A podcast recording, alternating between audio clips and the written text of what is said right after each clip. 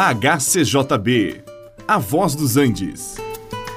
Você vai ouvir agora Meditações com o Pastor Victor.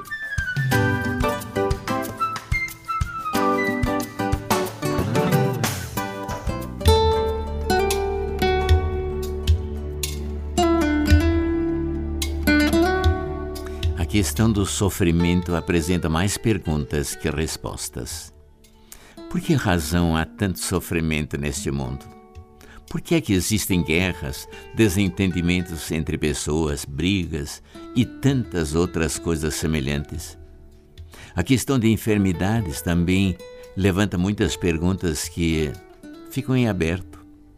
Por que é que um sofre e o outro não? Por que uma criança nasce sadia e a outra tem problemas? Por que é que uma pessoa morre na flor da idade e a outra que gostaria de partir ainda tem que ficar aí? Quando lemos o livro de Jó observamos o quanto aquele homem sofreu, e na realidade era um homem justo, íntegro. Nós não temos palavras para responder às perguntas que se poderiam levantar.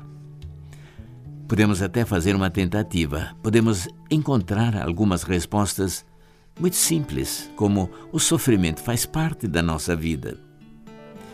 Nós entramos na vida com sofrimento e geralmente saímos dela com sofrimento.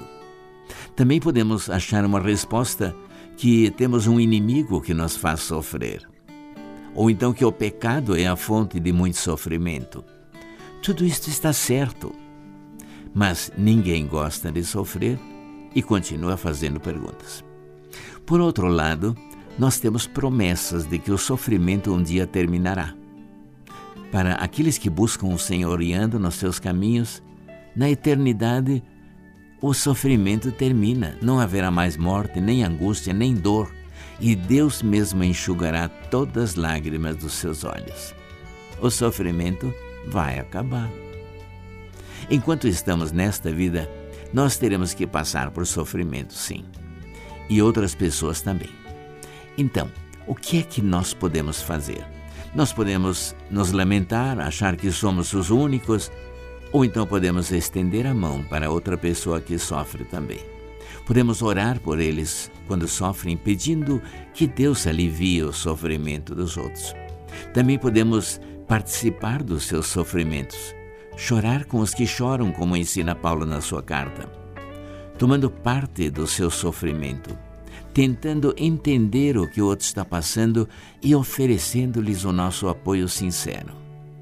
Também podemos visitar os enfermos, os que sofrem, podemos consolá-los com palavras de solidariedade e com a palavra de Deus. Tudo isto irá ajudar o sofredor a não se sentir sozinho no meio da sua dor e do seu sofrimento embora não possamos tirar dele o sofrimento, mas certamente ele se sentirá melhor. E também podemos ajudar com os meios que Deus nos deu para ajudar os que sofrem, se isto estiver ao nosso alcance. Não podemos eliminar o sofrimento, mas podemos estender a mão para aquele que sofre.